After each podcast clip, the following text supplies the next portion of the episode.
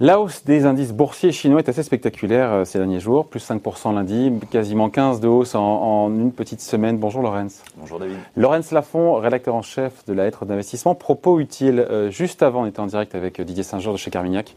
Il me disait, mais la Chine, marché chinois, c'est du casino, etc., etc. Vous, alors, vous êtes, vous êtes joueur? Parce que déjà, un, je cherche à comprendre les raisons de cette accélération, mais pour vous, vous êtes bullish là-dessus, il hein, faut, y aller. Il faut hein. distinguer, faut distinguer le, ce qui se passe à court terme, effectivement, depuis, depuis une dizaine de jours et, et, les, et les, les, tendances sous-jacentes, la dynamique pour le moyen long terme.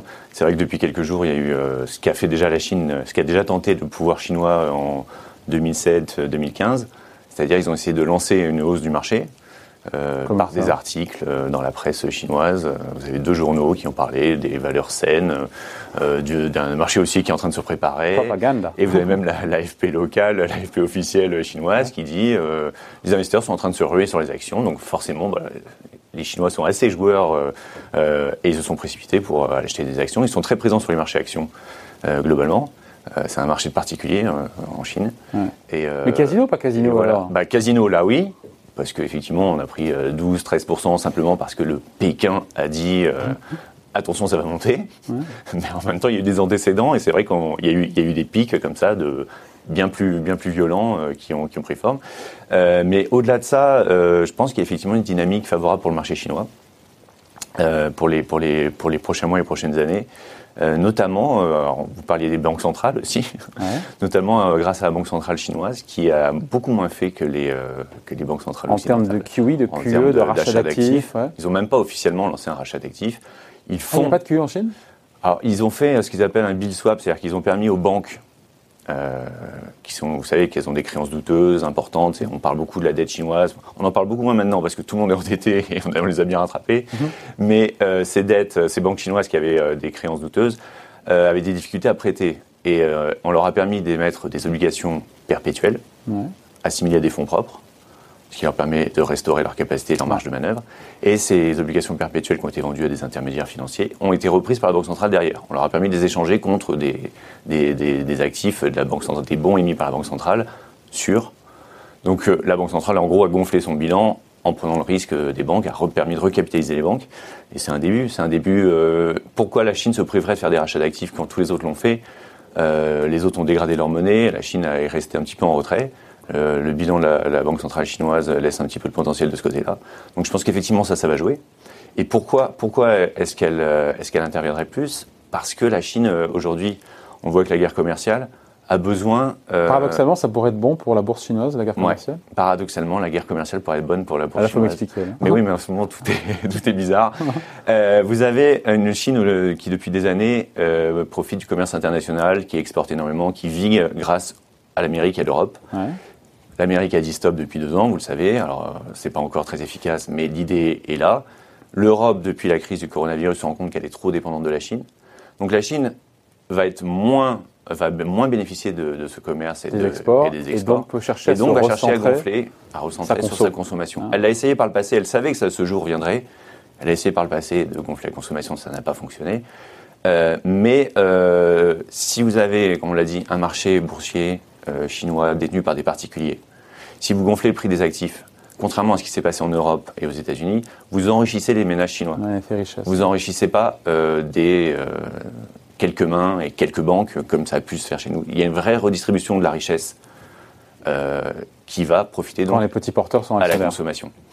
Et, la, deuxième chose, c'est que vous avez, vous avez, effectivement ces particuliers chinois et vous avez ce, ce poids de la Chine ridicule en termes boursiers. C'est-à-dire que la bourse chinoise euh, a fait 0% euh, en 10 ans, elle a pris 50% en 20 ans, quand le PIB a fait bien plus. Euh, ah, c'est-à-dire qu'en fait, je découvre, je pensais pour moi que c'était, ils étaient à un niveau de, de valorisation stratosphérique en Chine. Pas du tout, pas du tout. vous avez une bourse chinoise qui est valorisée 15 fois les profits. C'est moins que. Quand actuellement on est plus 22 fois sur le reste de la planète. donc il y a une vraie décote. Euh, il y a une décote parce que longtemps, il y a eu euh, ce manque de transparence. D'ailleurs, il y a encore hein, un manque de transparence sur certaines entreprises qui a effrayé les investisseurs. Mm. Euh, mais je pense qu'il peut y avoir un rattrapage de ce côté-là. il y a une décorrélation, puisqu'on l'a dit, depuis 10 ans, la bourse chinoise ne fait rien. Donc la bourse chinoise n'évolue pas spécialement avec le reste des places. Alors vous savez que l'Europe est vraiment ancrée derrière les États-Unis. On, est, on éternue dès qu'ils ont un rhume.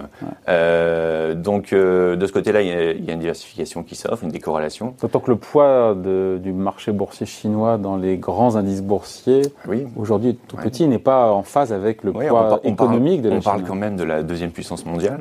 Qui pèse combien dans les grands indices boursiers mondiaux? Alors, dans le MSCI, c'est ça qui est drôle, c'est qu'il y a encore deux ans, c'était 1, et quelques pourcents, donc rien. Euh, et MSCI a décidé d'augmenter la part de la Chine progressivement, on est monté ouais. à 4. Dans les indices émergents, c'est 17. Euh, et ça va se poursuivre. Ça, ça va permettre, euh, on parlait des particuliers qui sont investis en Chine, ça va permettre aussi, si Pékin n'est pas bête, d'ouvrir plus le marché euh, chinois aux étrangers et de faire venir des investisseurs étrangers qui pourraient être intéressés par justement cette décote et cette dé décorrélation. Euh, vous avez euh, 3% d'investisseurs étrangers aujourd'hui euh, sur le marché chinois, de la marge aussi, contre 30 ailleurs.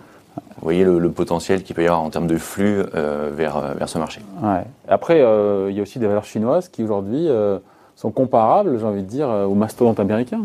Oui, bah, oui, oui on parlait, on parlait de, de, du manque de transparence, mais enfin, il y a quand même des grands groupes reconnus dans le monde entier.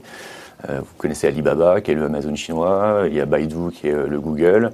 Euh, il y a des grands groupes technologiques, mais pas que. Il y a des grands assureurs. Il y a, il y a des grands pas sûr qu'eux, d'ailleurs, soient restés à la traîne, encore une fois, en termes de valorisation. Hein. Euh, il y a une décote. Il y a une, une décote. décote. Ils, sont, ils sont bien valorisés parce que ce sont des valeurs technologiques à forte croissance. Ouais. Mais il y a une décote par rapport à des comparables.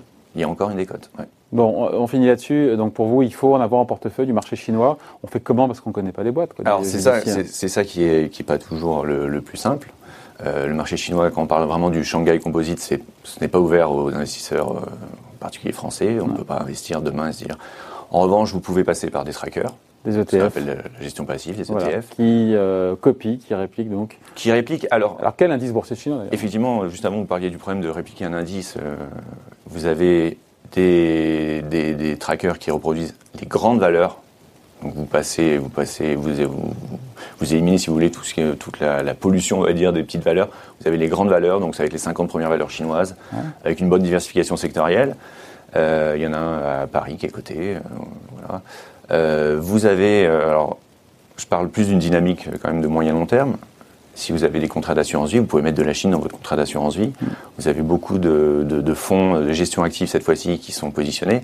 Il y a des très bons fonds qui vous permettent d'être positionnés par exemple sur la consommation chinoise. On en parlait tout à l'heure.